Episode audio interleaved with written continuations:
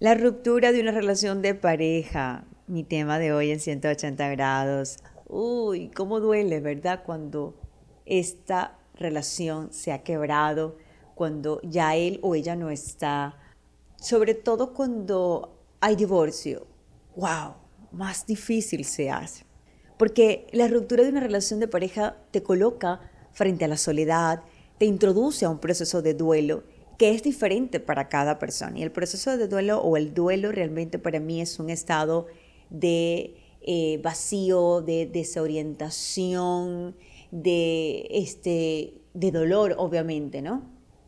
Y este proceso que es, es diferente para cada persona, te va a generar muchas veces ansiedad, miedo, culpa, confusión, negación. No puede ser verdad que a mí me esté pasando esto. Culpa es que yo propicié todo esto.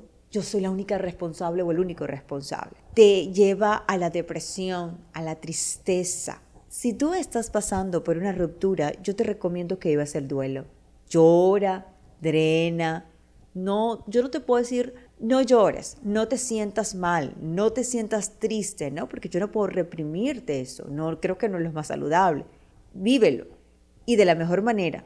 No debes saltarlo, sino más bien completarlo porque de esta manera vas a ser conducido a adaptarte a una nueva situación y lo más importante para mí, a cicatrizar la herida, que por supuesto va a tomarte un tiempo, tiempo que tampoco puedes prolongar porque vas a crear, para mí, yo le digo así, una septicemia emocional. Vas a estar todo infectado emocionalmente. La tristeza, el dolor siempre va a estar manejándote. El duelo no es quedarse postrado, tampoco llorando, como decían, no lo puedes prolongar, ¿no? Latigándote por mi culpa, por mi culpa, es que yo lo, lo yo provoqué esto. Tampoco no te puedes quedar victimizándote, no el duelo para mí es aplicar resiliencia. ¿Y qué es la resiliencia? Es salir airoso o victorioso de los conflictos. Tú vas a llorar, sí llora, me dolió, ajá, pero concha, le llegó un tiempo donde me sacudo, me levanto, camino hacia adelante, digo, ok, voy a enfrentar lo que tengo que enfrentar. Sano la herida, porque la vida sigue frente a mí. La vida tiene momentos buenos y tiene momentos duros. ¿Qué vas a hacer en los momentos difíciles? Una vez escuché un pensamiento que me impactó mucho y es que en los momentos difíciles, ¿cómo vas a hacer? Como un huevo que cuando hierve el agua se endurece o como el café que al hervir el agua desprende su mejor aroma. En esta etapa donde la relación se quebró, sabes, no te endurezcas. Sé como el café. Vive lo que tengas que vivir el dolor, saca todo lo que tengas que sacar, pero luego que de ti emane ese aroma, que de ti se desprenda ese aroma tan rico y tan divino. Para aquellos que les encanta el café. bueno, voy a darte algunas eh, recomendaciones. La primera es asimila la ruptura como un proceso de cierre.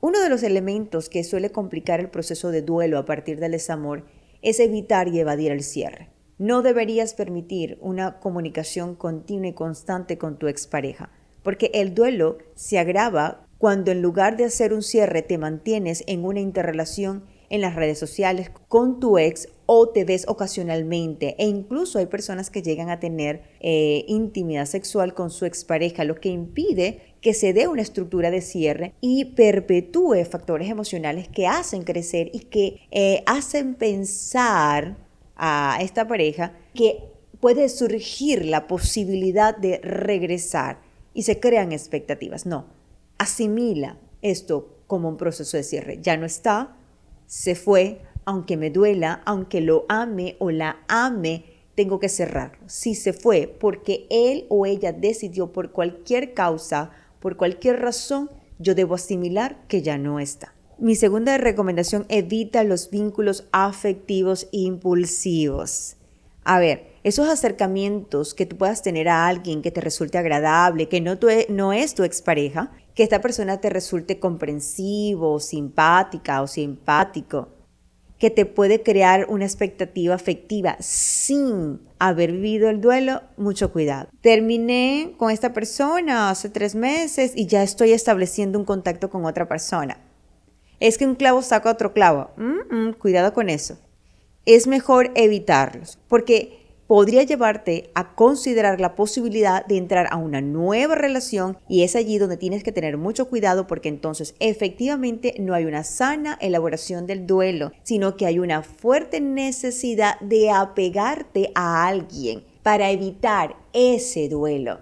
Si tú terminas una relación y comienzas otro, eso va a ser un conflicto vas a tener una relación mezclada allí con situaciones del pasado, con lo que acabas de vivir, entonces lo proyectas en esta nueva relación. Cuidado, Nadie se muere por estar solo por un momento. Es creo que el momento de disfrutarte tú, es un momento de reencontrarte contigo mismo, es un momento si tienes que llorar, como le digo, llora, busca la ayuda, pero no establezcas una nueva relación. No, pero es que no es una relación seria, Virginia, es por un momento igual. La tercera recomendación que te voy a dar es valora los beneficios de la nueva soltería. Un elemento vital en la elaboración de un proceso de duelo por desamor es visualizar esta etapa como un proceso de cambio, como un proceso de transformación a muchos niveles, siendo de vital importancia que en primer orden tú te permitas revisar tu concepto de amor. ¿Qué es realmente amor? Porque a veces creemos que el amor es el control, creemos que el amor es que este, estar supervisando cada cinco minutos, creemos que el amor es estar es dependencia. Entonces creo que es el momento de que revises el concepto de amor. Es necesario también que te permitas analizar a fondo la forma de ser y estar en una relación que definas también hábitos y actitudes que puedan contribuir a una modificación de conductas que tal vez fueron incompatibles con procesos afectivos sanos. Ya va, cómo yo me desenvolvía, cómo yo me relacionaba, cómo yo actuaba, cuál era mi actitud ante mi pareja, era una actitud déspota, era una actitud descontroladora, era una actitud celosa, era una actitud sumisa, era una actitud donde me controlaban o era una actitud de indiferencia. Voy a trabajar en esta actitud o voy a trabajar en esta conducta para modificarla. Y cuando inicie una nueva relación, yo pueda estar entendido de esto. Y en esta etapa, todo esto te lo permite esta etapa de la soltería no es tan malo. A veces decimos, no, es que necesito estar con alguien. Ya va, eh, permítete unos minutos, un tiempo, perdón, de estar contigo. Este tiempo para que elabores un proyecto de vida, porque a veces dejamos a un lado todo nuestro proyecto de vida, todos nuestros sueños, nuestras metas, porque tengo que estar con alguien allí. No, ahora, ya que esta persona no está, el mundo no se cae porque no estés con otro. Ahora, el mundo si se te cayera si Dios no está allí. Ay, ahí sí digo yo que el mundo se cae. Pero si alguien no está en este instante contigo, no se cae el mundo. Disfruta de tu proyecto de vida, disfruta, descubre tu propósito de vida. La cuarta recomendación que te doy es algunos rituales de cierres. Toma distancia de personas que te mantengan estancado o estancada en un círculo social que todo te recuerda a tu ex. Voy para este lugar y me recuerda a mi ex. Voy para que voy a estar con, sigo con sus amigos, te recuerda a tu ex. No. Saca de tu vida aquellos objetos que, que de pronto puedan conectarte con el dolor. Se fue, ella se fue, se rompió la relación y todavía tengo una foto frente al computador mirándola. ¿Y qué te provoca eso? Llorar y llorar y nada más que llorar. No, todo esto orientado a que a desarrollar un estilo de vida independiente, con nuevos gustos, con nuevas preferencias individuales, a, ver, adquiridos a partir de la compresión de la ruptura. Toda esta ruptura, miren, no lo veamos todo negativo, dentro de lo negativo también está lo bueno. Dentro del dolor vas a ver también lo mejor. Y esto te va a ayudar a una sana reposición. Otra cosa, evita hablar de la expareja que es buena persona o no nos sirve para nada no vale la pena estar hablando constantemente de tu expareja. Vas a revivir el dolor. Disfruta más bien de actividades sencillas, la lectura, eh, no sé lo que te guste, la cocina. Saca la lista de todas aquellas cosas que tú paralizaste de manera errada porque estabas en una relación. Estar en una relación no representa que te aísles ni que dejes de hacer todo lo que te apasiona. Entonces, este es el momento para que tú comiences a sacar esa lista y comenzar a hacer todo aquello que te apasiona, que te gusta. Hazlo. Esas son mis recomendaciones para enfrentar la ruptura de pareja.